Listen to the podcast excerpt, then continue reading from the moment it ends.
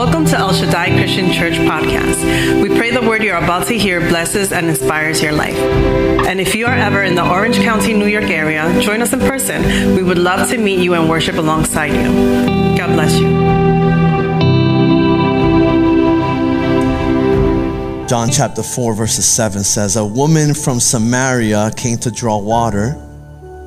Jesus said to her, Give me a drink parenthesis it says, and this is important for us to see, it says, For his disciples had gone away into the city to buy food. The Samaritan woman said to him, How is it that you, a Jew, ask for a drink from me, a woman of Samaria? For Jews have no dealings with Samaritans. Jesus answered, If you knew the gift of God, he tells us today, if you knew the gift of God, and who it is that is saying to you, Give me a drink, you would have asked him, and he would have given you living water.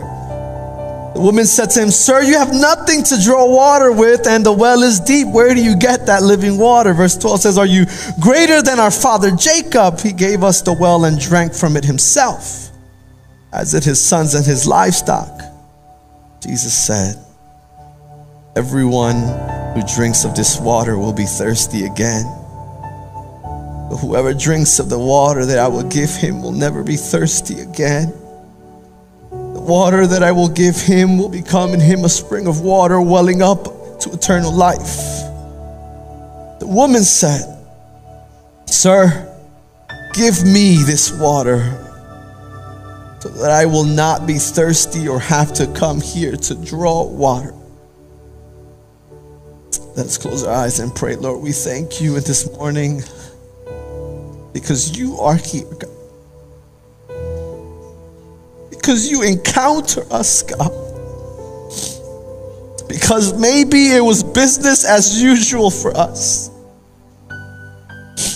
Because maybe it was just a regular muggy Sunday and we wanted to get in and get out quick, God. But you have encountered us and you long to encounter us in moments that would seem casual to us, but they are perfect for you. We give you thanks because you are still our great God.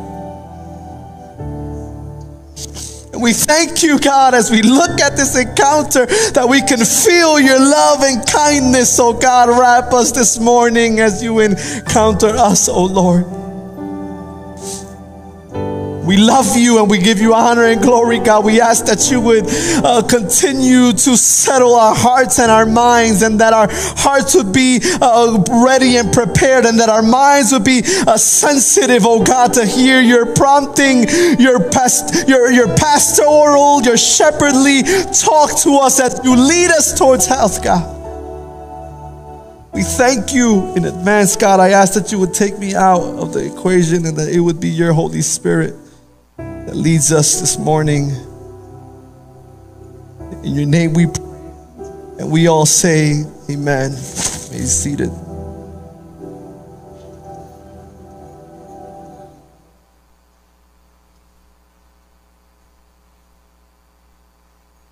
Can you look at the person sitting next to you, uh, your fellow community member, your fellow family member? Look at the person next to you for a second. Look at the person behind you, the person in front of you. The truth is that just as the Samaritan woman in Scripture, the person next to you, in front of you, and behind you are clear, we are clear living testimony of the reality that God, even until the fourth Sunday of May in 2022, still encounters people that he still longs to encounter us, his creation. The encounter that we've been looking at, which is the encounter between the Samaritan and Jesus, shows us and affirms this truth, this gift, and this mercy of God.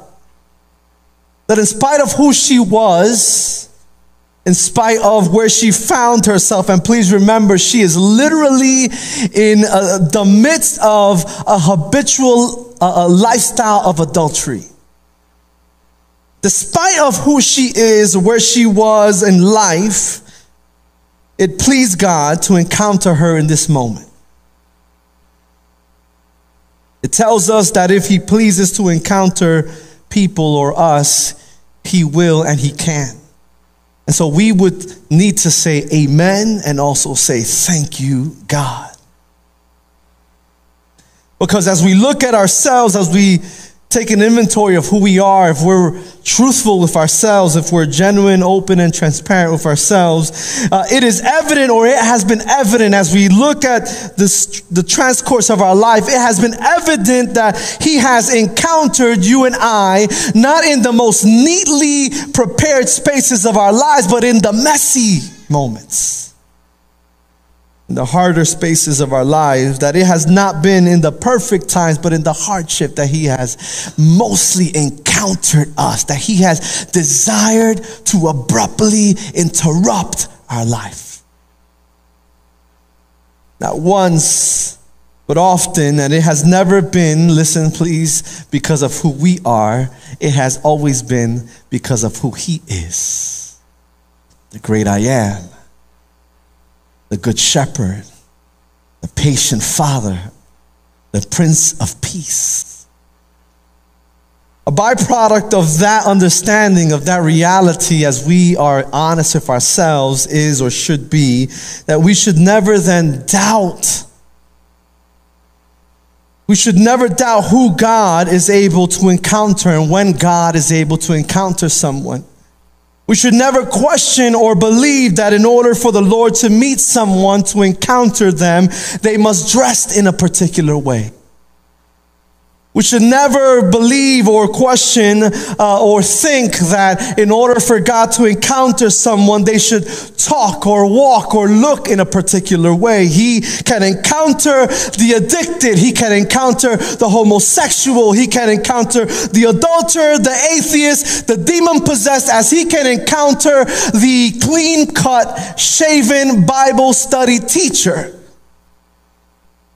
The person who has been in church for a long time. And if he pleases to encounter us or any one of those particular people, he will and he can. And again, we need to say amen and also say, thank you, God. Because none of us were spick and span clean when he came to encounter us. And this speaks directly to the sovereignty of God that you and I, uh, to the, uh, the sovereignty of the God that you and I serve. As we have said, as we long to be a church without borders, as we, our desire is to that be our mission and our vision to be a church without borders. We uh, desire this because we serve a God that is without borders, that nothing can stop him when he wants to encounter us. That the God we serve is not relegated to finite, human, frail, imperfect thinking. And so when our way of thinking says God can't use them, or God can't encounter them, God says, I can use and encounter whom I please particular story in the, in, in the Bible where this person asks God, comes has this audacity to ask, to question God, and God asks him, Were you there when I founded the earth? Church, woe to us if we ever put restraints on who God can encounter. Woe to us if we ever put restraints on what God can do with, with who God can do it and how it's supposed to look like. The audacity of us to be able to even think that we can identify what it should look like. We are, I want to remind you, finite people. We are broken people. As iron shirt looked people we can be, we are still imperfect on the inside. We said in the first week that who we are, where we find ourselves, what we have done in the past or present, good or bad, does not affect, cannot restrain, does not um, uh, scare God. He does not stop the desire of God of wanting to encounter us. He wants to encounter us in spite of us. Then we said in the second week of the series that this encounter breaks down the type of gospel that burdens people uh, with too heavy of yokes to bear.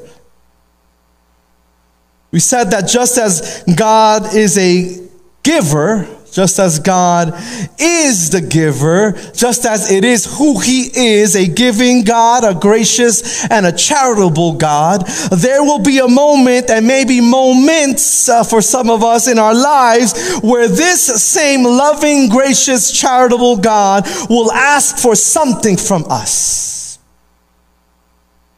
But we also understood as we looked at this Samaritan woman, as we looked at this encounter, we also understood as we saw it that whatever he asks of us, whatever he will ask of you, will never be what we can't give, will never be what we don't have, and will never be something that will be too heavy to give.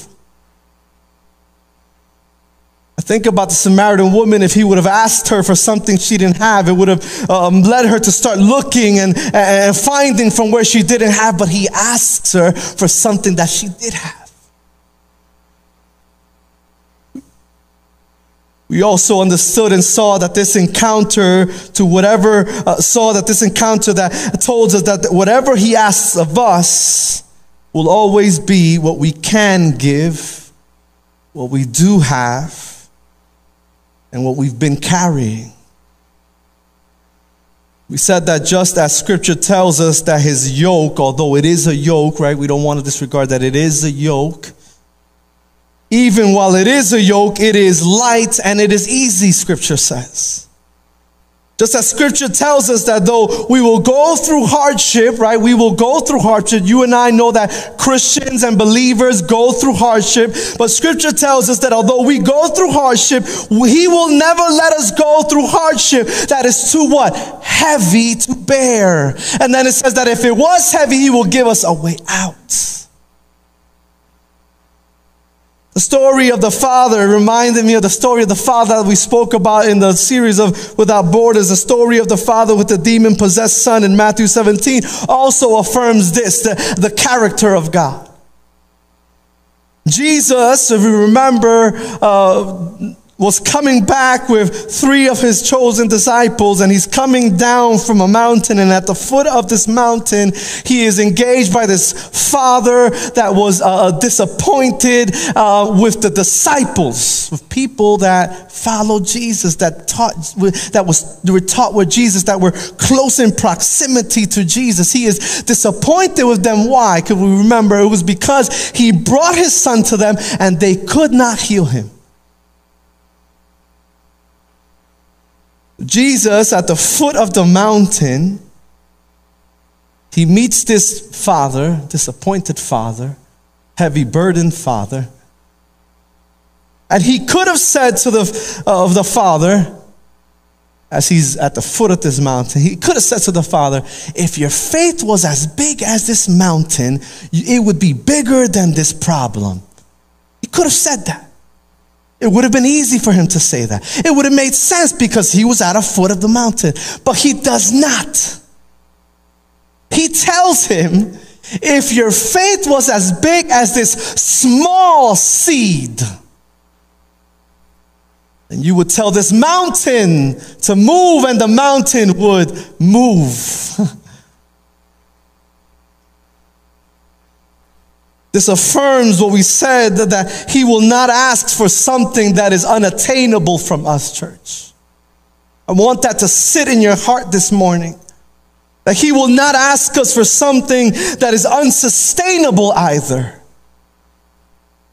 He will not ask us for something that we don't have. And so the question was not if God is going to ask us for something because he will ask us for something, but the question was, what is it that you have right now that he's asking you to give him? It's not something that you have to create, it's something that you have. For, for her, for the Samaritan woman, it was a bucket of water, which would then lead her for, towards something bigger. For us, only you and the Lord knows what it is. And today, as we continue to look at this encounter, it also tells us the following that the giver of life, the lover of our souls, within encounters with his creation, with you and I, will also challenge and confront our way of thinking. There will come a moment, church, where God will challenge our way of thought. There will come a moment, no matter who we are, no matter how long we've been in church or doing at doing this thing called church, that God will ask us and God will confront us to challenge the way we think. I would argue that we should never believe that our way of thinking is it, because it isn't.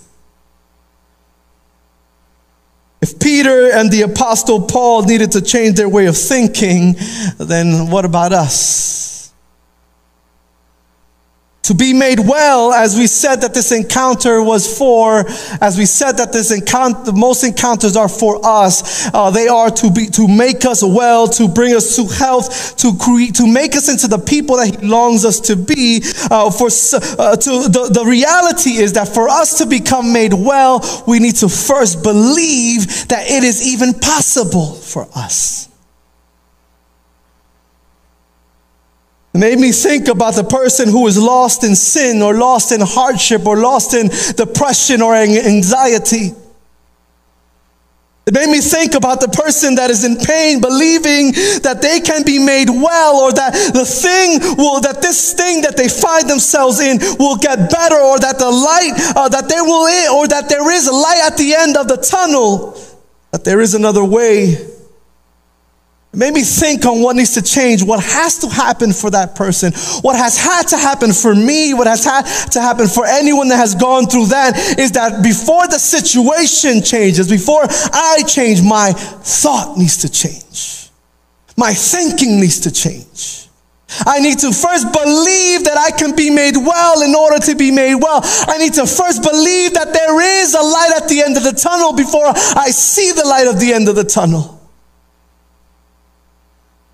We need to believe it in our minds. That is why Romans calls us not to be like the world, but be, to be to be what transformed by what the renewing of our mind, which tells us that before um, and over our outwardly transformation, there needs to be a transformation inside. So he says, if you rather go the other way, then you are like the world. That's what he's implying. He says, Do not be like the world who would want to be transformed on the outside before without doing the inside or the mind, but be renewed here first before it shows here. That's why uh, people can say whatever they want to say about their life, but when, uh, the, when it hits the fan and when, they, when, when their true character comes out, they can say who they are, but when somebody stumps them on their toe, boom, there it is. Because their mind is still the same, and yet I am perfectly suited to come up to church on a Sunday morning. But this is a hard task. I think that we can all agree that the most difficult thing to change in someone is the way that a person thinks. And all the wives and all the husbands will say, Amen. It is even harder, a harder task, especially when, as a Samaritan woman, please pay attention.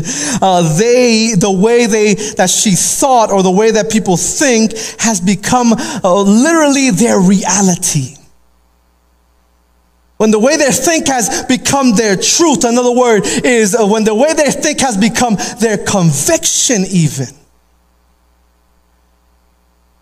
And can, we can say all we want, and uh, they will not budge those people. We can bring to them uh, facts and we can bring to them uh, scripture, even. Uh, they will not concede. They might even respond saying, Yeah, but. It is a hard task, but I, I want to remind someone or I want to tell someone, uh, although it is a hard task for humans, it is not a hard task for our great God. Jesus, in his tactful and loving way, begins to shepherd this woman towards health. Jesus, in his loving and fatherly way, begins to shepherd her towards health as he, he would long to shepherd us towards health. And he begins through, the, through changing her way of thinking so that her way of living would follow. But herein lies the problem. You and I, contrary to popular belief, contrary to the biggest lawyers in town, their belief cannot change anyone's mind.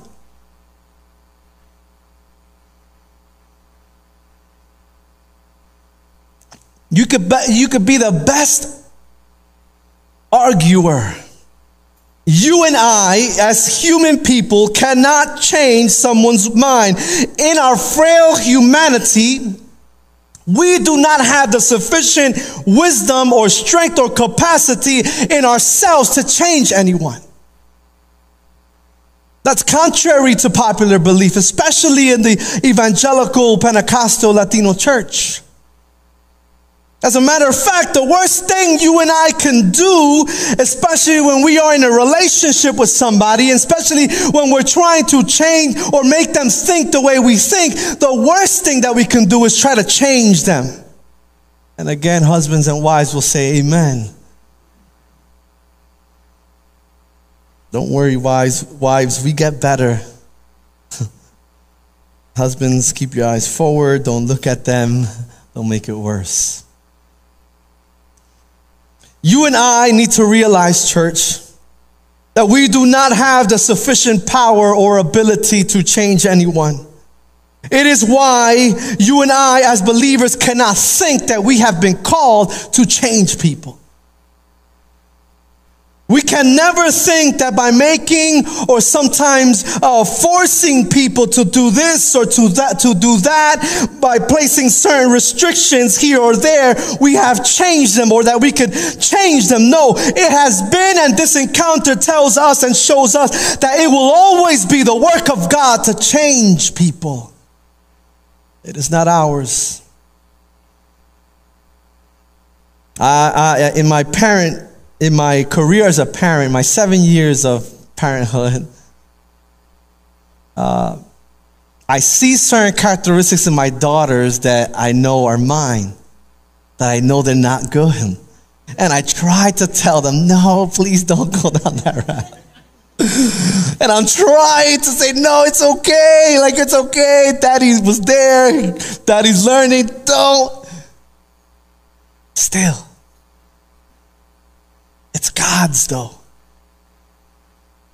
It's not the job of humanity to change humanity. It has been by His grace and His mercy that you and I were once lost, and now the change has occurred, and now we are found. It has only been by His grace and His mercy that we were once lost, and now the change occurred, and now we are found. Even in our mess, we're still found. Could we be part of it? Yes, but without God, it will never happen. So rather, church, than promulgating or promoting this gospel of behavioral change, we should stick with what got us here. We should persevere with what will get us to heaven. That is a gospel, an unadulterated gospel that preaches God and Jesus. And that's it. And God and Jesus, or God and Jesus, He will do the rest. See, Paul knew this. Paul recognized that his change, uh, that his job was not to change anyone. He says, I planted, Apollos watered, but God brought the growth. In other words, I was part of it, but the change was only through God. Problem is that we often believe that our job is to change people. The problem is that we believe that often believe that it is our job. And then what happens, church, is that rather on focusing on people's hearts and spirits and minds, we get lost on trivial things like what they're wearing or what they look like. We get it so wrong at times, church.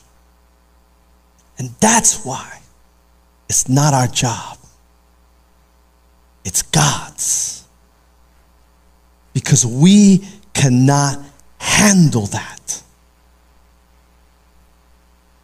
The reminder for us is that it's not our task to change someone's heart or mind, it is God's.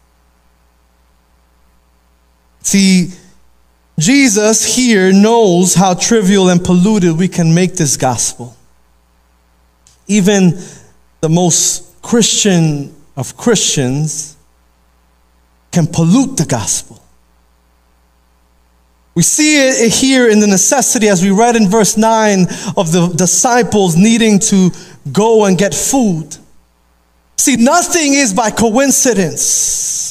See, the disciples, although disciples of God, although people that walked with God, could not be in that moment because they could not handle that moment. Because what Jesus was doing in that moment went completely against societal norm. And it tells us that in the hearts of the disciples, there still was something that did not let them see what Jesus wanted to do. So they needed to go get food. If you study that, it doesn't even make sense that Jews would go into a Samaritan town to look for food. But that's what happened. Because we, you know what? The disciples, although disciples, were what? Human. And you and I are human. And we cannot handle it. So we need to let go of these things. It's not our job. And so Jesus, what he was doing here was completely against social norms and disciples could not handle it and, and they couldn't uh, deal with it. And we must not look at them with judgmental eyes because we are the same sometimes. Ouch. But we look at verses 9 through 12 and we look at this dialogue between Jesus and this woman. This back and forth with Jesus, a, a, savior shepherding this woman, and he does it in this encounter through challenging her way of thinking.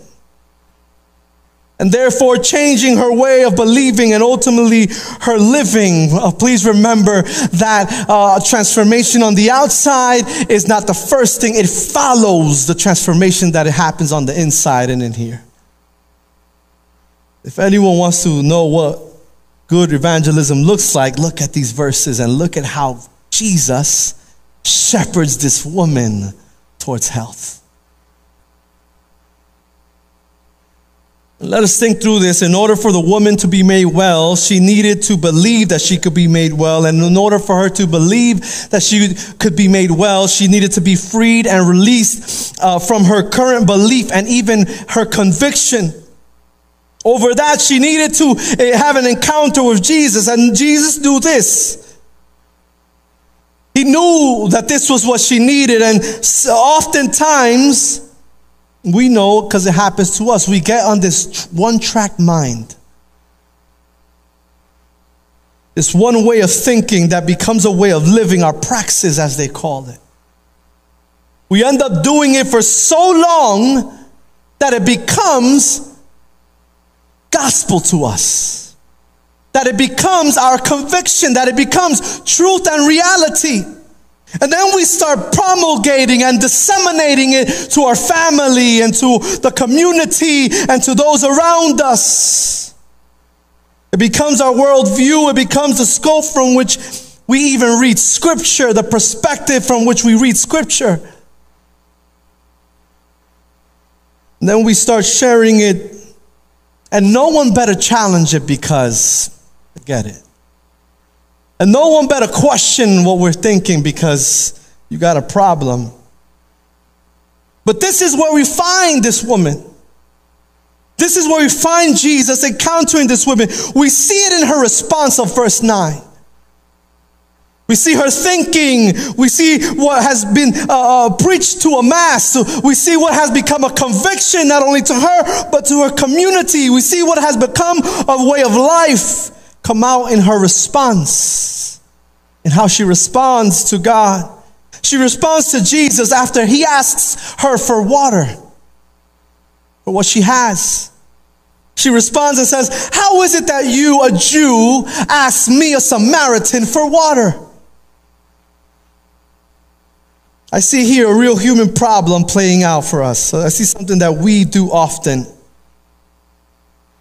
How often does God encounter us and He wants to do more and, and He might be challenging us, uh, but we have responded as she has. With tradition and with habit with what we always knew or what we what we always used to do and that's the problem that God comes and brings us a new thing and we respond to God with an old thing. That's why scripture says that there can't be new wine in old wineskin. That's a problem. God presents this new thing and she responds, and us as humans always respond with an old thing. She has grown up hearing this. She has been taught this in her community, in her family from the beginning. It has become her way of living. It has become truth and her conviction. It happens to us all. As we said a couple of Thursdays ago in our study, and if you're missing it, please come. We are going to be studying chapter 5 this week because we're having a good dialogue.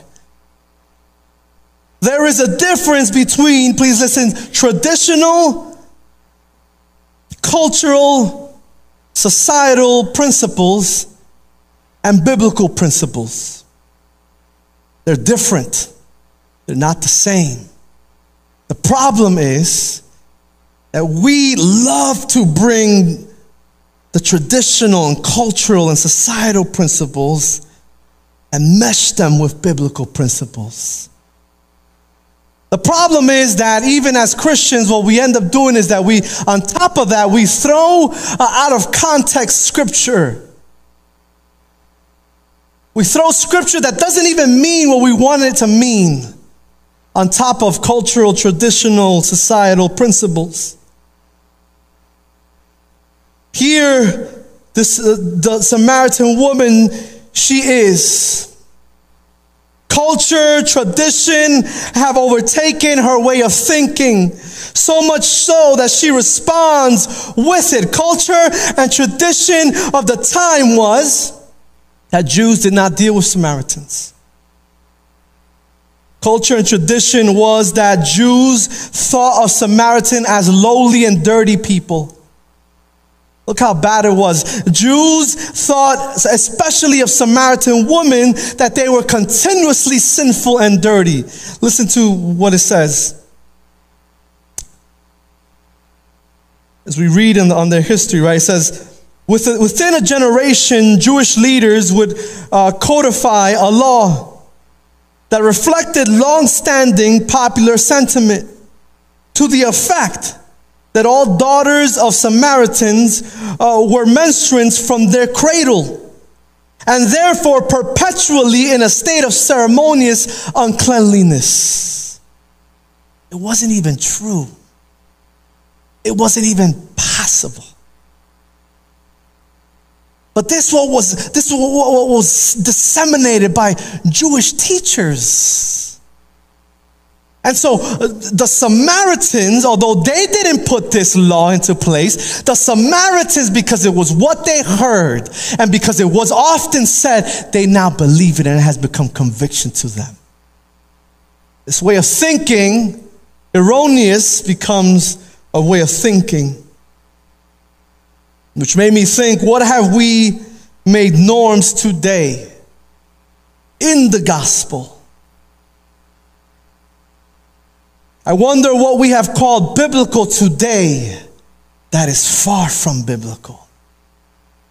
That the verses that we're looking at don't even speak to that. Keep going. It is this way of thinking that he comes to confront with the Samaritan woman.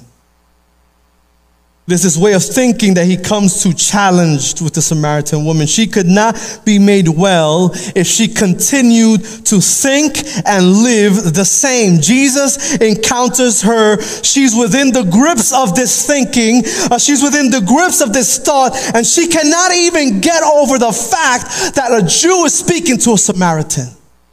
That's how deep rooted this thinking was what has become conviction and reality, the fact that Jews should not be speaking to Samaritans. She is about to miss out on the gift and mercy of God because she's holding on to and she's dug into this traditional way of thinking that is not what Jesus calls for. I wonder to how many of us this has happened to. On the other side of that, I wonder to how many of this of us this thought has hurt us.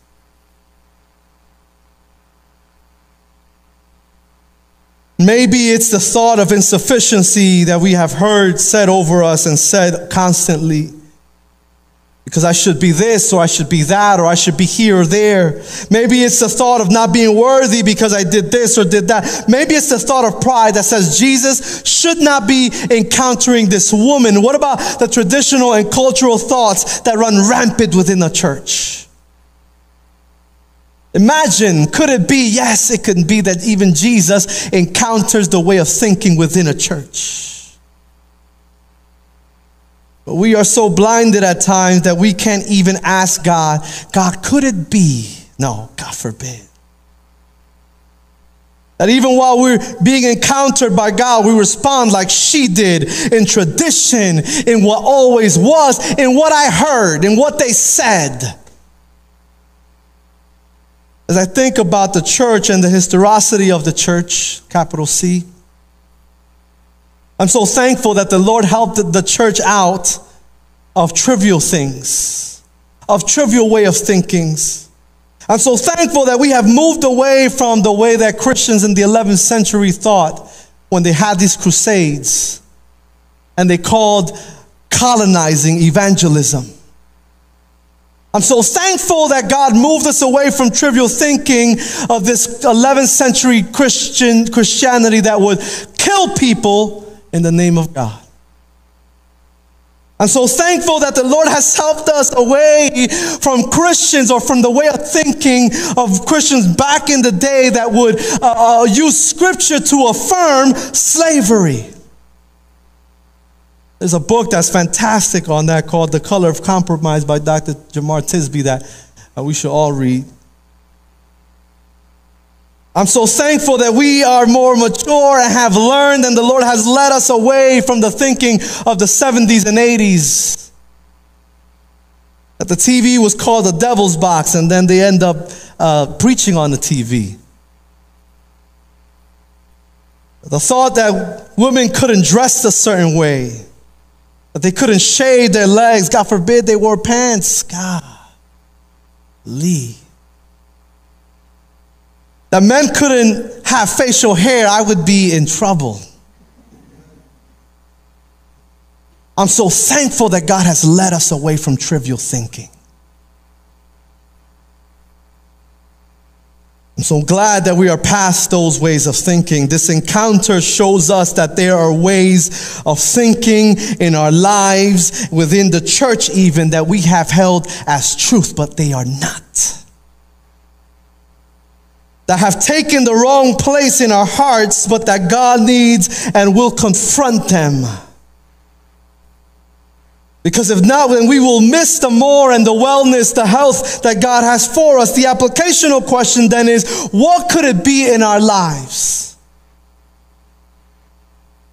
What thinking or frame of thought can I have with particular things that would be holding me back from the fullness of God in my life? And then an applicational for our church is what are the way of thinking as a church community? that has allowed not, has not allowed us to open spaces, but as the book that we're studying has made more a fortress where those on the inside are safe, but those on the outside cannot get in. What could the way of thinking that even when God, as he did with the Samaritan, gives us clues, he gives us flags when he blatantly confronts us, when, when, when the confrontation is dead smack in your face, just as she, because of the way of thinking, we have no clue and we respond with tradition. She responds in verse 11 after Jesus gives her clues. You look at verse 9 and 10. He is giving her clues and she still responds in verse 11. She says, Sir, you have nothing to draw water with, and the well is too deep. What? She's focused on the wrong thing. She is completely bypassing God's prompting. And I'm so glad that Jesus is patient with us and he encounters us to confront and break down the certain way of thinking that would make us ask someone, What? You don't have a bucket to drink. Hi, this is too deep that instead of her asking for his salvation, she's asking for his bucket.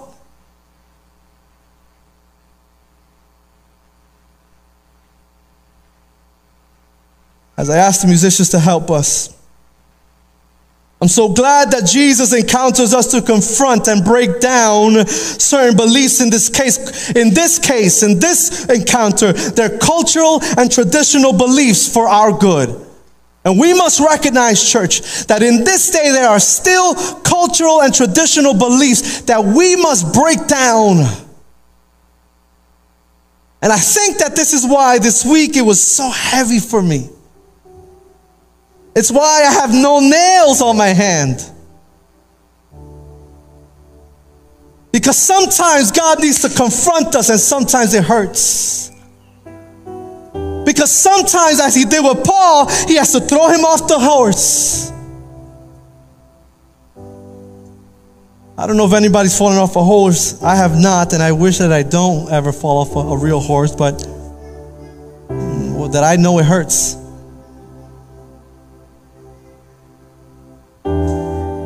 Because if we would be left the way that we are, because if Jesus would have left her the way she was, because if Jesus didn't cross to Samaria, Samaria for her, she would have stayed as she was. And because he decided to cross through Samaria, which if you read, he did not have to, it actually made his uh, walk longer. He had to do it because if she did, if he didn't, she would have stayed what she was. And Jesus did not want her to stay where she was, just as he would not want us to stay where we have been.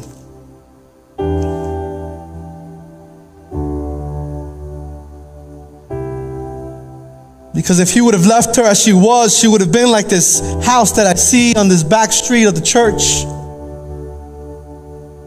But it looks like a shed. It's leaning, but it's gripped by these dead vines. And what used to be useful and what used to be beautiful now is ugly to the eye. Now it is actually being eaten alive by dead things. Oh, God help us. If we log into beliefs, if we do not believe that God cannot question our way of thinking, even as Christians, then slow and steady, as the book has told us, there is a slow erosion that will occur, and we will look like that shed, eaten alive, stifled by dead vines. She was slowly dying because she could not see past what her culture, what her tradition, what her trauma would let her see. She was blinded. We have found ourselves blinded by culture and tradition often, church. We have found ourselves often uh, blinded uh, or blinding one another by the norms that weren't and aren't of God, even things that we have made biblical, but thanks be to God that He does not leave us as is. Thanks be to God that He decides to sit by the well for her good. Thanks be to God that He longs to encounter us in what seems to us uh, casual spaces of our lives. That you and I would know that there is more. So that the trivial things would not hold us back. So that the trivial things would not continue to trip us up.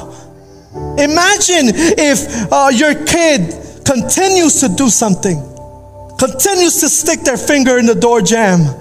Five years old, sticks their finger in the door jamb. Six years old, continues to stick. Seven, nine, twelve, thirteen. What would we think? Something wrong with him.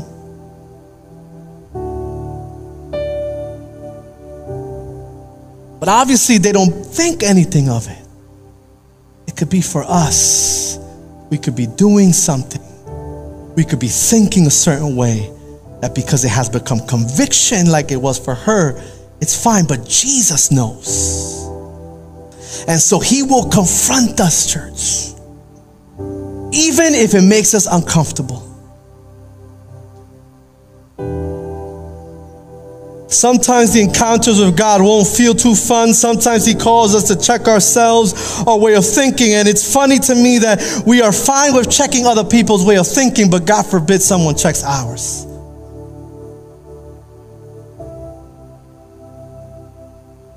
Even after she responds with what her what had her bound, even after she responds with had her blind, Jesus, the good father, the good shepherd, the patient God responds with life and with freedom.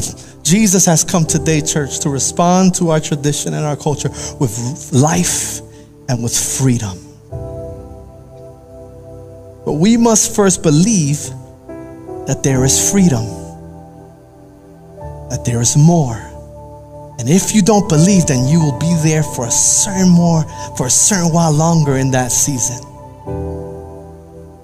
Even after she responds with this, I love that our God continues to shepherd. He says, If you knew the gift of God, in other words, you don't know it. You're lost right now, you're blind. If you knew the gift of God and who it was that is saying to you, Give me to drink, you would have asked him, and he would have given you living waters. He is then saying to her in this moment, If you would open your eyes, and if you would change the way of your thinking and believe that salvation is available even for you in your situation, then you would receive freedom today. And even after she responds again with tradition, she says, Sir, give me this water. She's still lost. So that I will not be thirsty again. Where is this water? But there's a change now. Now she's responding with a need. See, we can stand to our feet. We serve such a good God that although He doesn't need anything from us, He places Himself in a place of necessity for our own good. And so our worship, although He doesn't need it, He places Himself in a place where we need to give Him worship, not for Him, but for our own good. Not needing to be, not needing, he requires and he asks. The question is, what was, what is the thinking what way of believing is God confronting with uh, us today? What way of thinking is He wanting to shepherd us? For her, it is societal tension. For her, it was the way of thinking she grew up believing. For her, it was believing that who she was or who people told her she was was not worthy enough to receive salvation. These things blinded her to not realize who in actuality was confronting and encountering her. Made her ask where his bucket was instead of where is the salvation. God is calling us, church. I said this long time ago. We need to look inside before we pull others in. The work needs to be done in here before we start doing the work out there. God is asking us as a people and as a church to not allow our way of thinking be what stops the more from Him. He is asking you and I to go deeper. He's asking us to ask the less superficial thing, the deeper questions. Maybe there's someone, as I asked the worship team to come up, maybe there's someone here who, just as a Samaritan woman, can't see salvation, that love and that forgiveness is for them too because of certain thoughts and certain ways of thinking and because of what certain people said to them. Jesus is here to confront that notion and that thought this morning. Maybe you have been in church for a long time. We are not absent of this confrontation. We are not absent of this challenge. Uh, maybe we have held on to cultural and traditional and societal principles and we have made them as biblical principles. Jesus, God, the Holy Spirit is here to encounter and confront us as well. Jesus wishes to shepherd us as health, to health. I'm done. In verse 12, the Samaritan woman responds and says to him again, Everyone who drinks of this water, or, or, Jesus responds to the Samaritan woman's traditional way of thinking. And Jesus says, which I love about our God who's patient with us, He says, who everyone who drinks of this water, talking about the water that she says, this is the well of Jacob who, who drank from this, his sons drank from it, this is how we did it, right? This way of thinking. He says, everyone that drinks of this water will be thirsty again. In other words, there won't be change. They'll need to come again. But whoever drinks, he says in verse 14, but whoever drinks of the water that I will give him will never be thirsty again. The water that I will give him will become in him a spring of water welling up to eternal salvation. When we are encountered by God, we will be confronted, and this encounter shows us that it will be in the way of our thinking. But please find peace because this confrontation is for more, is for health. And so when we think about it this way, when we look at it this way, it no longer is a confrontation, it has changed into a mercy of God. But our thinking needs to change first. See, when we're confronted, we don't want confrontation. But if you would change the way you think about it. If we would then ask God, it turns into a mercy as I ask the team to come forward. The prayer is that we would respond not like she responds in verse 9 and 11, 9, 10, and 11. But may we respond as she then responds in verse 15 when she says, Give me this water so that I will not be thirsty or have to come here to draw again. There is a certain humility that comes when we're confronted by God, and rather than fighting it, we ask Him, God, give me to drink so that I may never thirst again. If you are one of those people that are dealing with it, whatever thought, begin that conversation with Jesus today. You can do it at your seat. You can also do it at the altar. And as we sing with the team, the altar is open. We want to pray with you this morning.